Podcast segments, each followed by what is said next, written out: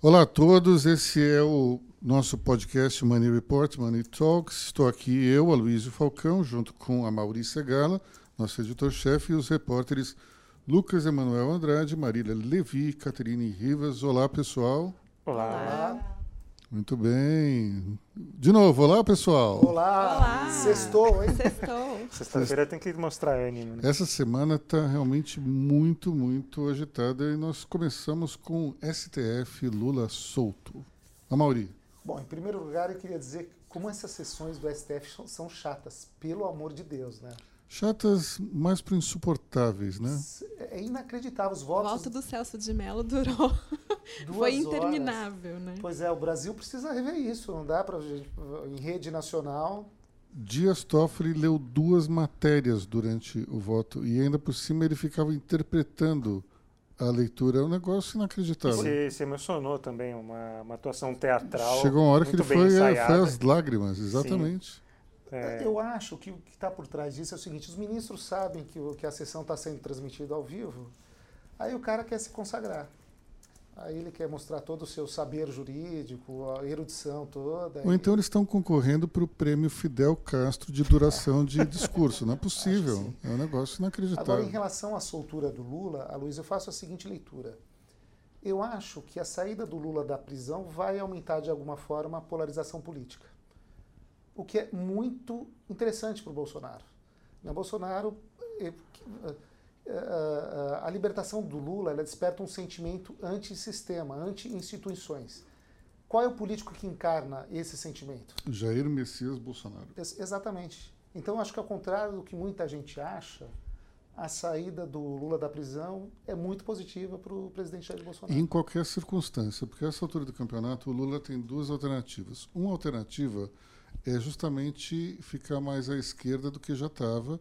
E até saiu uma, uma, declaração dele dizendo que ele nunca esteve tão à esquerda, alguma coisa do gênero. Ou então, ele pode fazer o que Nelson Mandela fez, que é adotar um discurso moderado após a prisão.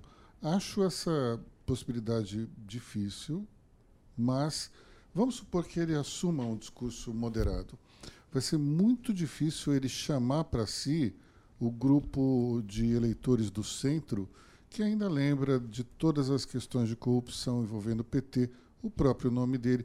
Ele não foi inocentado, ele simplesmente foi solto por conta da mudança do, do parâmetro da, da segunda instância para a terceira, dos recursos.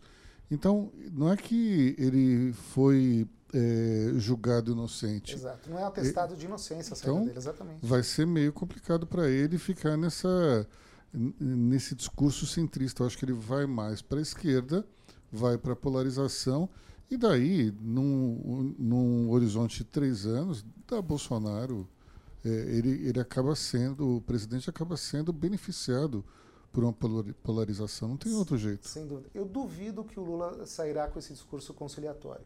Hoje mesmo, ele está saindo agora, né, Lucas? Isso, é, a Justiça do, do Paraná concedeu a alvará de soltura agora no, no meio agora, da tarde. sexta-feira, quatro e meia da tarde. As we speak.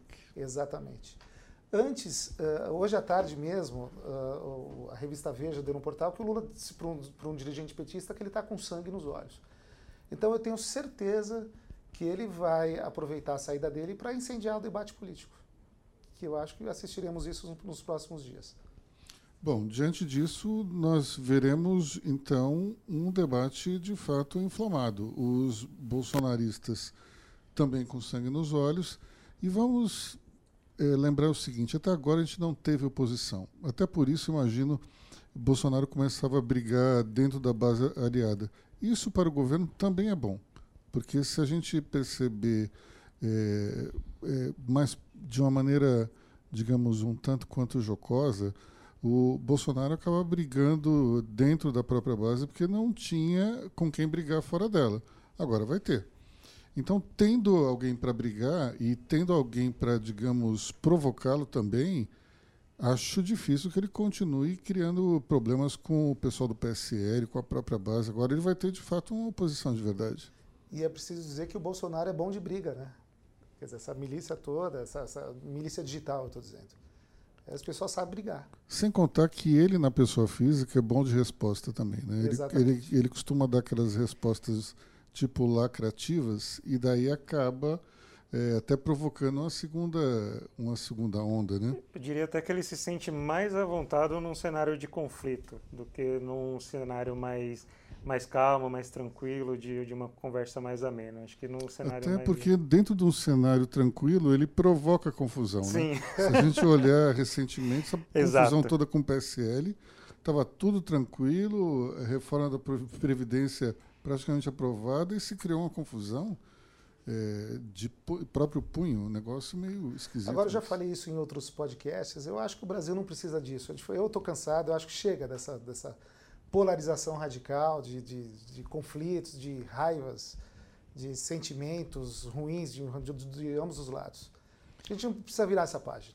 Dentro desse, dentro desse contexto, eh, vamos, vamos lá. A gente tem uma situação na qual Lula eh, começa um discurso inflamado, Bolsonaro um discurso inflamado e fica se trocando farpas de um lado para o outro.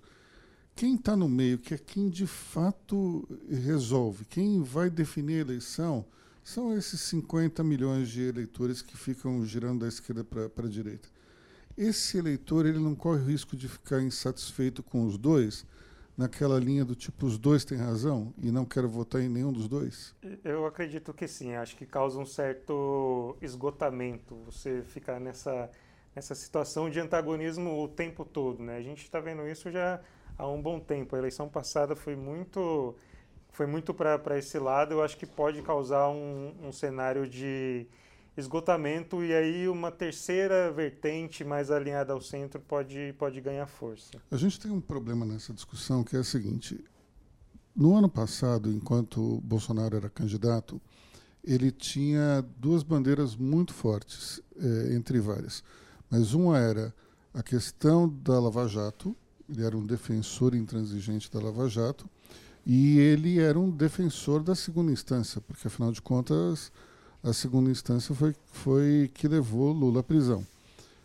Esse ano, como presidente, ele, primeiro, não fez exatamente um grande esforço eh, para defender a Lava Jato e também não fez nenhum comentário sobre a segunda instância. Portanto, eh, uma boa parte da munição que ele tinha para jogar em cima de Lula, como ele faria, como ele fez, aliás, o ano passado, eh, de uma certa forma entra num, numa seara um tanto quanto cinzenta. Ele vai voltar a ser lavajatista? O que, que você acha, Mauri? Eu acho que não. Eu acho que ele não voltará a ser lavajatista. Eu acho que ele vai para o confronto direto com, com o presidente Lula e, e, e vai turbinar esses, eh, esses conflitos. Mas a, até o ano passado, pelo menos, a questão principal que se tinha. Você tem dois argumentos a serem utilizados contra o PT e contra o Lula. Um é a corrupção e outro é a questão ideológica. É, do ponto de vista ideológico, talvez a gente nunca tenha tido um governo tão liberal como esse. Um governo que é liberal na economia, ao mesmo tempo ele se veste de todos os conservadorismos que a gente pode imaginar. Ou seja, ele é exatamente o oposto do que foram os governos do PT. Sim. Portanto, onde é que vai ser ali o, o, o ponto onde ele vai atingir? Onde vai ser o fígado do Lula, onde ele vai bater? Será que é na questão econômica? Será que é na questão. Vai continuar na questão da corrupção? Vai partir para um ataque mais de costumes? Onde é que você acha que ele vai eu atacar? acho, pelo termômetro que eu vi nas redes sociais nesse, né, entre ontem e hoje, eu acho que ele vai atacar no aspecto da corrupção, né, que é o que move todos os simpatizantes ali do Bolsonaro. O Bolsonaro foi eleito com esse discurso anticorrupção, de transparência, de não, não, não adotar a velha política tal. E, e esse, esse é um patrimônio, digamos assim, que ele conquistou, pelo menos ele, no discurso ele conquistou. Uhum. Eu acho que ele vai aproveitar a minha, a minha avaliação segue a do Amauri, que ele vai bater na corrupção e vai se aproveitar de uma retomada da economia para focar a ideia de que o PT destruiu o país, a corrupção do PT destruiu o país e que agora o país está começando a se reerguer. Então, assim, ele vai atacar desse lado da corrupção e vai se sustentar numa retomada da economia. Eu acredito que a questão da economia será a principal estratégia para Bolsonaro, porque veremos resultados de crescimento e eu acho que isso, em frente a essa polarização toda, é o que vai mostrar provavelmente aquele eleitor que está no meio qual que seria a opção recomendável. Olha, de fato a economia ela pode ser um bom argumento, um bom gancho. O problema é que enquanto você não tiver uma queda nos níveis de desemprego, vai ser difícil que isso ganhe uma certa a sociedade popularidade. não sentiu ainda a melhora é. da economia. A gente consegue perceber dentro do ambiente empresarial uma melhora que é clara, mas ainda não chegou na ponta do eleitor que, que é justamente mais afetado pela questão do desemprego. São 12 milhões e meio de Sim. pessoas. Isso é um contingente gigantesco, especialmente quando a gente lembra que todos são eleitores. Então, você imagina 12 milhões de eleitores votando é, maciçamente num candidato ou em outro. Isso faz uma certa diferença. Agora, é, a, a, gente está esquecendo na, na, na votação da, do STF ontem sobre a prisão. Só, só, um, só um comentário. É, a gente tem esse índice desde a época do Temer e desde a época da Dilma também. Então não dá para dizer que é um índice é, não, de, que foi criado agora. Isso já veio antes, não dá para a gente dizer que a culpa unicamente desse governo, não é. Sim. Na questão do STF ainda, é, as pessoas pouco estão discutindo do, de outros beneficiários, outros beneficiados pela decisão do STF. A gente tem Como o Zé Dirceu, claro o Eduardo Azevedo. Eduardo Azevedo, unindo Eduardo, tucanos e sim. petistas. Pois é, que é, nem, nem tá na conta, as pessoas não estão discutindo isso. A gente está falando do Zé Dirceu na rua de novo. Mas o Zé, o Zé Dirceu está em Curitiba, mas o Azevedo está em prisão domiciliar, não é isso? É, eu não sei bem, eu acho Se que ele está... Se não me engano, no... é domiciliar. Mas, de qualquer maneira, sai, da, sai do, do ambiente de prisão e passa a ter liberdade total. É, de fato, isso, a gente entra no, numa questão de se isso é justo se não é, se tem de fato a ver com a Constituição ou não. É, essa semana, ou melhor, as duas últimas semanas, eu escutei argumentos que faziam sentido dos dois lados, de quem, de quem afirmava que tinha total aderência à Constituição e gente dizia que não, que, que a segunda instância já bastava. Basta olhar a votação. 6 a 5 claro. é, um, é um placar muito apertado. Isso mostra que você tem, é, sei lá, 52% dos juristas achando uma coisa e 48% outra. É um placar muito apertado. E o voto do Toffoli, se a gente for, for assim, colocar. Foi bem é, confuso o voto. É, foi dele. bem confuso, não foi um, um voto. É, convicto, convicto fim, não foi assim, no, gente... come... Teve uma hora que eu achei que ele ia votar contra, Sim, é, depois é, a favor, depois novamente Inclusive, contra. no final, no final ele pareceu que ele ia votar com, com, a, com a jurisprudência que foi derrotada, né, pela prisão em segunda instância. É. Mas aí só acho que na última frase dele e também na hora que ele foi proclamar o resultado que ele foi claro. É só o trânsito julgado. Luiz, acho que é importante destacar também que essa decisão não é um é, libera geral. Assim. Não. É, a prisão prisão pode ocorrer em qualquer fase do processo. Ela afeta 11 presos da Lava Jato. No total do, dos processados pela Lava Jato, tem um impacto direto em 38 pessoas. Uhum. Exato. Mas é, não é que vai todos os presos Sim. vão não, ser no, soltos. No total de cidadãos presos são 5 mil, 4.800. É, 4 e, e assim, nem todos, porque pode ter, assim, só para citar alguns exemplos, é, o, o, Cabral está preso desde o começo. Os Cabral e Cunha são prisões o preventivas. Próprio, então o próprio ex-governador do Rio, o Pezão, eu acho que ele não foi condenado nem na primeira instância ainda, se eu não estiver enganado. Então, assim, está preso de uma forma preventiva. Então, a prisão é, pode ocorrer em qualquer momento do processo. Esse é um ponto importante, porque até todos os ministros, nos seus votos, se manifestaram a respeito disso. Prisão preventiva e prisão em flagrante não estão dentro dessa Sim, decisão. São outras coisas diferentes. Então é, é, importante a gente lembrar disso, porque não é que agora, se alguma pessoa cometeu um crime, só vai ser presa depois de, do trânsito julgado. Não, é, ela pode ser presa, ela pode. Tem a questão do flagrante, tem a, a prisão preventiva. Isso muda bastante. Quer dizer, isso fica igual, mas acho que as pessoas precisam se lembrar disso antes de questionarem também a decisão. E no, e no caso do Lula, ele está sendo beneficiado, está sendo solto hoje porque ele foi preso por conta da condenação em segunda instância.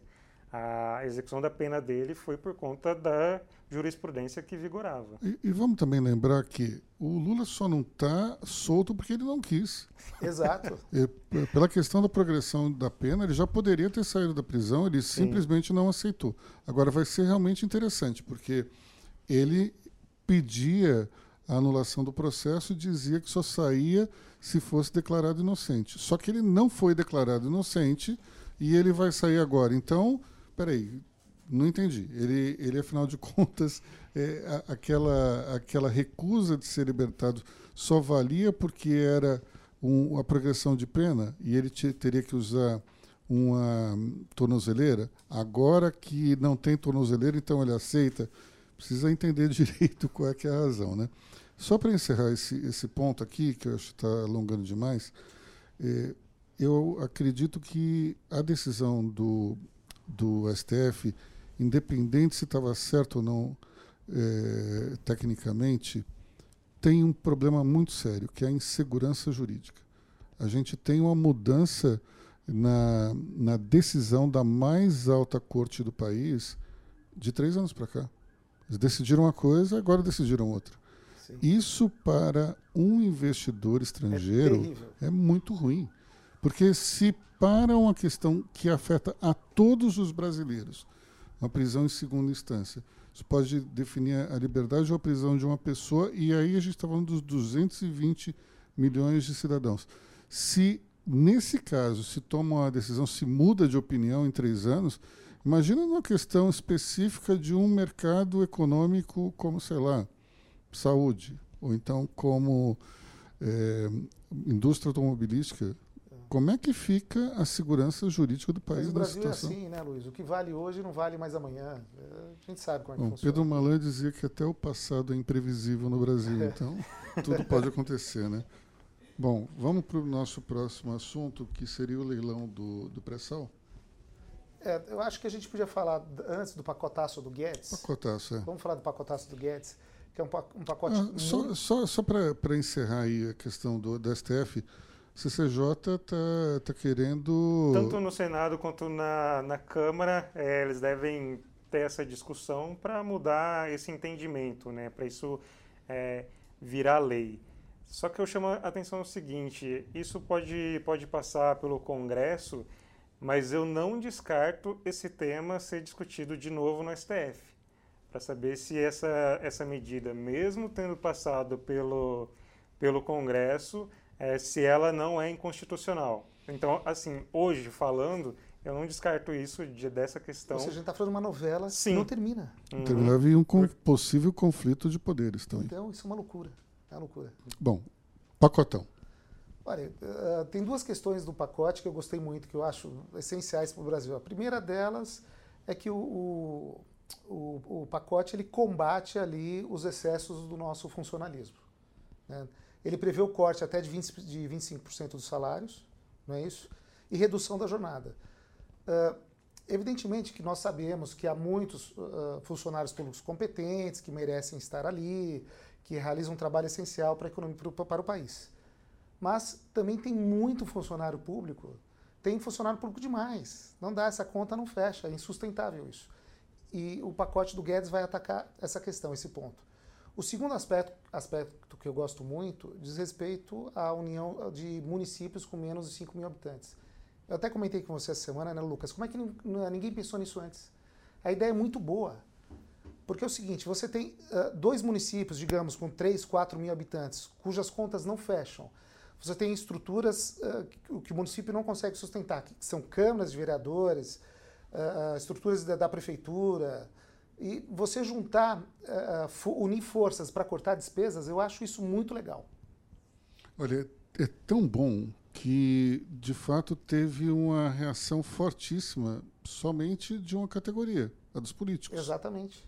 Exato. Ou seja, o, o, quando você tem somente uma categoria reclamando, que é a principal prejudicada, é porque tem alguma coisa errada. Uhum. Mas o ponto para mim interessante é que uma, uma crítica que se fez em partindo de vários analistas políticos, é que o governo juntou várias questões dentro de três PECs e que, em tese, poderia ter fatiado isso mais, porque há assuntos que, em tese, não guardam uma correlação tão, tão direta entre si e que, por exemplo, poderiam ter sido talvez abordados em 10 ou em 20 projetos diferentes. É verdade. Seria mais fácil fazer isso dessa maneira. Mas eu acredito que aí se passa uma mensagem muito forte para o Congresso e para a sociedade. Ao juntar tudo isso em três PECs e lançá-las como num pacote, o ministro Paulo Guedes está dando um recado para a sociedade e está passando uma mensagem inequívoca de tentativa de modernização do Estado brasileiro. Isso é uma coisa inédita, nunca foi feito algo nesse sentido, e até medidas que pareciam muito óbvias e ninguém pensava nisso. Como você acabou de falar, Mauri. É, como é que alguém nunca pensou em juntar esses municípios pequenos? Pois é, é uma grande, é muito bom isso. É uma né? questão que também acaba caindo, né? É, na tributação que não chegou a ser discutido, porque o fato de ter tantos municípios, tanta é, criação sempre de novos municípios, acaba atrapalhando também, não só no orçamento, mas também na tributação, no controle. Pois a gente tem que lembrar que município, quanto mais municípios, mais políticos uh, são necessários para administrar essas cidades. Quanto mais políticos, mais fundos partidários são desembolsados. Quer dizer, a gente está atacando isso. É, vamos lembrar também que a criação de novos estados ela foi fruto do governo militar. E muitas vezes esses novos municípios surgiram também nessa, nessa onda aí de, de tentar se é, angariar mais votos para a Arena, que era o partido do governo na época, do que necessariamente uma questão de caso pensado de ah, vamos dar uma liberdade maior para essa região, foi, foi um impulso muito mais eleitoreiro do que qualquer outro é, nesse sentido. E esse, esse projeto ele tenta consertar, tenta corrigir essa anomalia que tem uma origem lá atrás. Uma, desculpa, Maurício, interromper. Uma avaliação que eu faço é que o, o ministro Paulo Guedes, com a sua equipe, ele pegou é, assim, falou, ó, o que nós precisamos mudar no Estado é isso. Então apresentou esse pacote, falou, ó, a gente precisa mudar isso. Uma coisa que eu achei interessante na posição é, do Guedes é que ele falou que nenhuma, nenhuma de todas essas medidas é inegociável. Então, assim, o, ele está disposto a debater todos os temas com, com o Congresso, né? Isso muda um pouco da posição dele com a Previdência. Ele queria uma, uma economia de mais de um trilhão e ele chegou a ameaçar, pedir demissão se o Congresso aprovasse uma reforminha. Isso causou muita atenção, muita tensão na, na discussão com o Congresso. Agora eu vejo o Guedes um pouquinho mais disposto a fazer política e discutir cada, cada coisa, cada detalhe. Ministro, de alguma maneira, eu acho que ele conseguiu é, amadurecer nesse tempo e está muito mais disposto a negociar do que antes. Mas interessante que talvez esse pacote ele seja menos negociável do que o da Previdência. A Previdência, como é uma questão orçamentária, Ajusta aqui sempre você tem como ajustar. Esse aqui é uma questão Talvez. muito mais conceitual.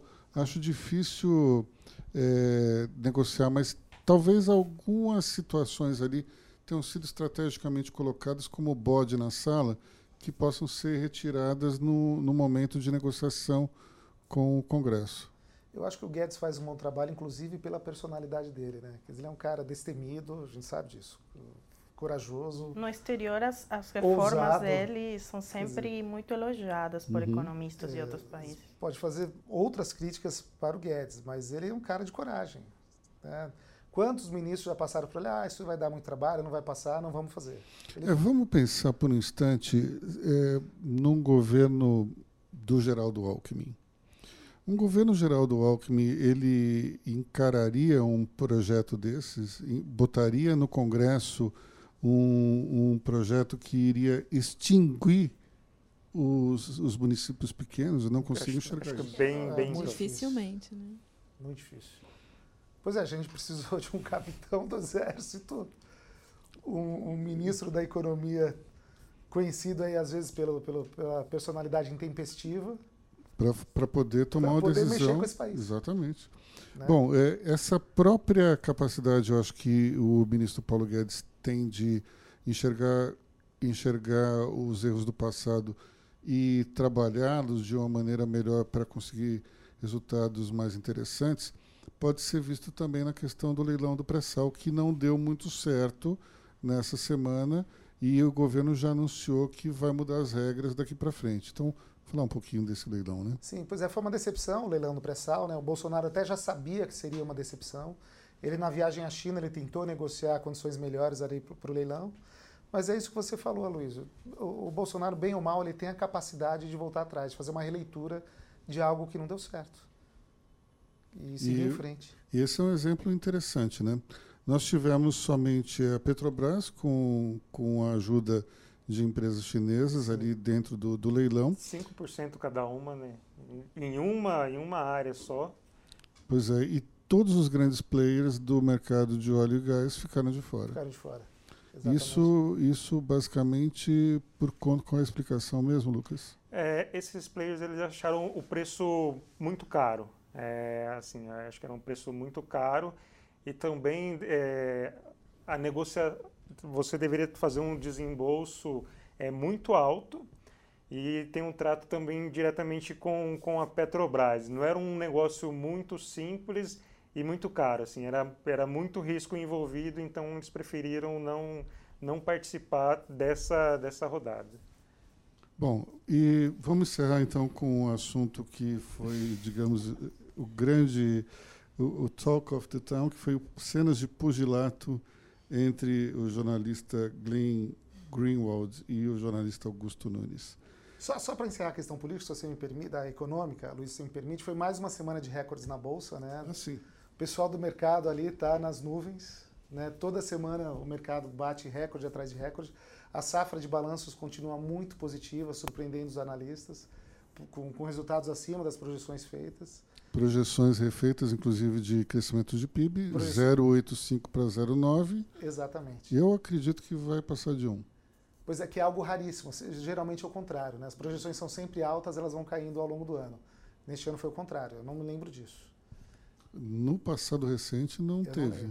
Não Pelo contrário, você começava o ano com um número mais ou menos ele ia piorando ao longo dos meses. Sim, e, e todos os analistas, economistas ali já há um consenso que o PIB vai crescer 2,5% no ano que vem. E já alguns mais otimistas podendo, falam até podendo 3%. chegar a 3%. Desculpa, foi só uma para a gente completar a questão. Bom, voltando então a Glenn Greenwald e Augusto Nunes. Antes de abrir aqui a discussão, queria dizer o seguinte: eu sou absolutamente contra a violência. É, acho que num debate público e em, numa situação na qual é, profissionais da imprensa estão sendo gravados, filmados, transmitidos, transmitidos para a população brasileira, uma briga não deve ocorrer em nenhuma hipótese. Ao mesmo tempo, também tendo até a indignação do, do jornalista Greenwald, é, e, mas ficar repetido seguidamente que a pessoa é um covarde, isso não é uma discussão é, de alto nível, simplesmente um xingamento e também recrimina-se a reação violenta e intempestiva do jornalista Augusto Nunes, é, acho que os dois estão errados nessa questão e, e fico realmente muito chateado de ver um ex-colega meu de trabalho, como Augusto, é, perdendo a cabeça e partindo para cima de uma pessoa que, tudo bem, provocou, entendo, tal, mas é, é, eu fico pensando como eu agiria nessa hora. Se alguém ficasse me chamando de covarde cinco vezes seguidas, eu talvez partisse para cima dele? Acho que não. Mas o que eu faria? É, eu acho que o que eu faria seria dizer para o Emílio Surita: você não vai fazer nada, ninguém vai cortar o microfone. E é difícil demais a gente julgar um comportamento de, de alguém porque a gente não está na hora.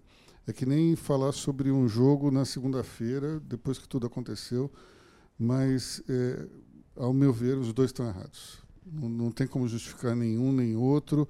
E fico até um tanto quanto espantado de ver nas redes sociais amigos meus dizendo que o Glenn é incrível, maravilhoso. Não acho isso. E outros dizendo que o Augusto deveria ter dado até um soco mais forte, que eu acho também um absurdo. Enfim, é, minha posição é essa. Para mim, os dois estão errados. Esse episódio é o retrato da polarização que nós vivemos no Brasil, né? que é uma, algo que me assusta. Eu vi isso na minha família, já, já vi discussões homéricas na minha família por questões políticas. que é uma coisa que jamais havia acontecido, eu nunca tinha presenciado. E a gente vê as pessoas, as pessoas estão muito sensíveis, com os nervos à flor da pele, que eu repito aqui, é muito ruim para o Brasil. O Brasil não precisa disso, a gente precisa virar essa página.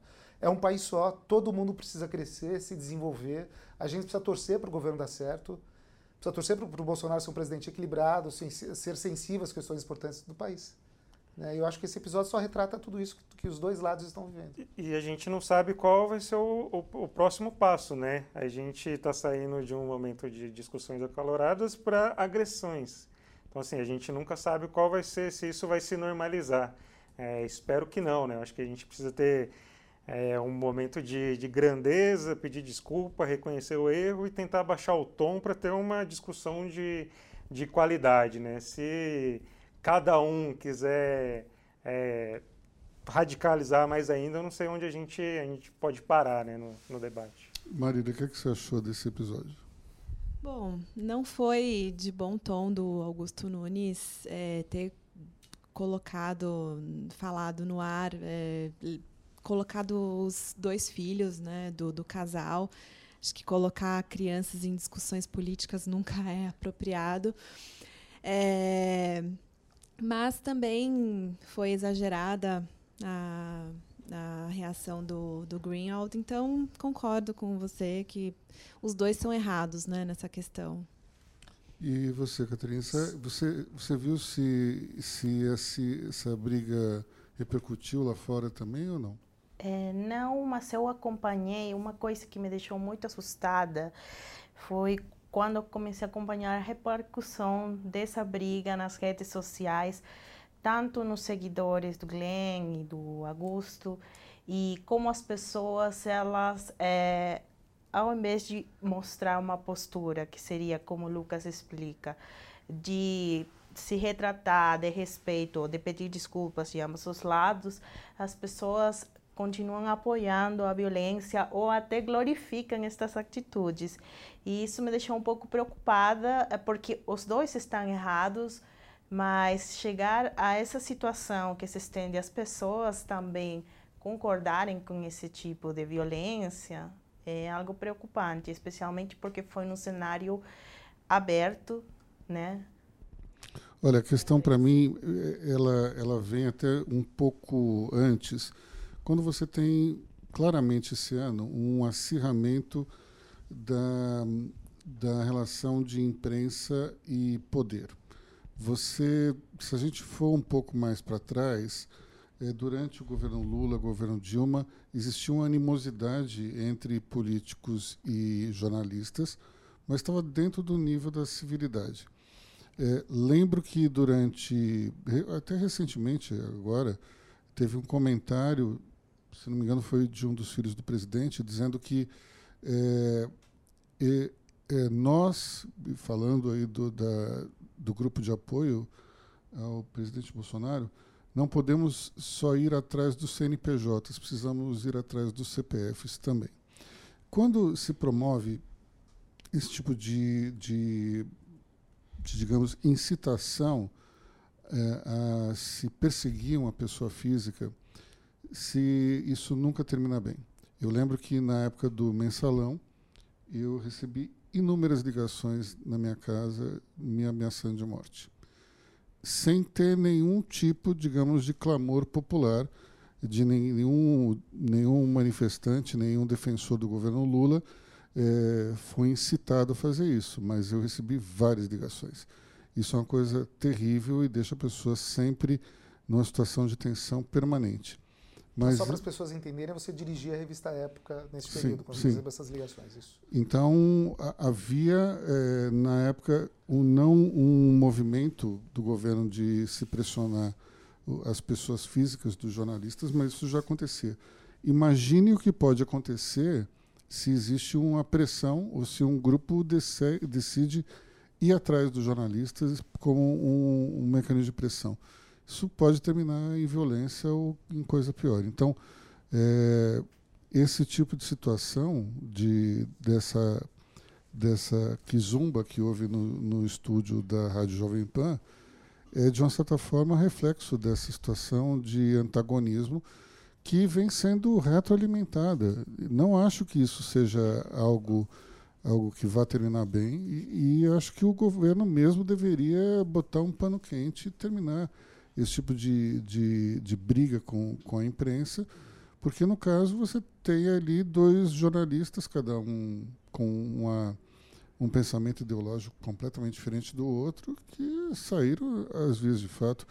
Isso está errado. Um estava errado, o outro também um provocou ali na conta, o outro reagiu de uma maneira errada. Entendo as razões de ambos. O, o, o Glenn Greenwald tinha uma razão muito forte. Augusto Nunes perdeu as estribeiras também por uma razão que eu considero. Enfim, mas é um episódio lamentável dos dois lados. A gente tem que condenar a conduta dos dois, embora Augusto seja uma pessoa de quem eu goste bastante, tenho admiração pela trajetória é, profissional dele, trabalhei com ele, é, mas dessa vez, infelizmente, não, não posso corroborar o comportamento dele nem assinar embaixo de uma violência como aquele comentou. Bom, temos mais algum assunto ou não? Acho que terminamos, né? Acho que Nessa semana Seria. foi só isso, né? Só isso. Só né? isso. Só. Dentro da editoria Rodrigo Maia, Lucas, tem alguma coisa? Não. Algo importante aí, Lucas. Ele, como a gente conversava aqui antes, né, o Amaury falou que Rodrigo Maia é, falou que deve se dedicar a discutir esse pacote apresentado pelo, pelo Paulo Guedes. Então, assim, essa, essa pauta econômica, essa agenda liberal deve é, ganhar destaque de novo no, no Congresso.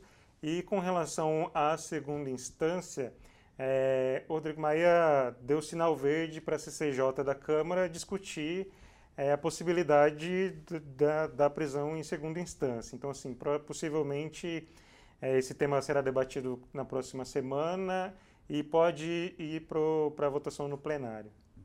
Então é isso, né, pessoal? Já tomamos demais o tempo do nosso amigo que está ouvindo o podcast. Bom, até a próxima. Muito obrigado a todos e semana que vem estamos de volta. Tchau, tchau. Tchau, tchau. Tchau.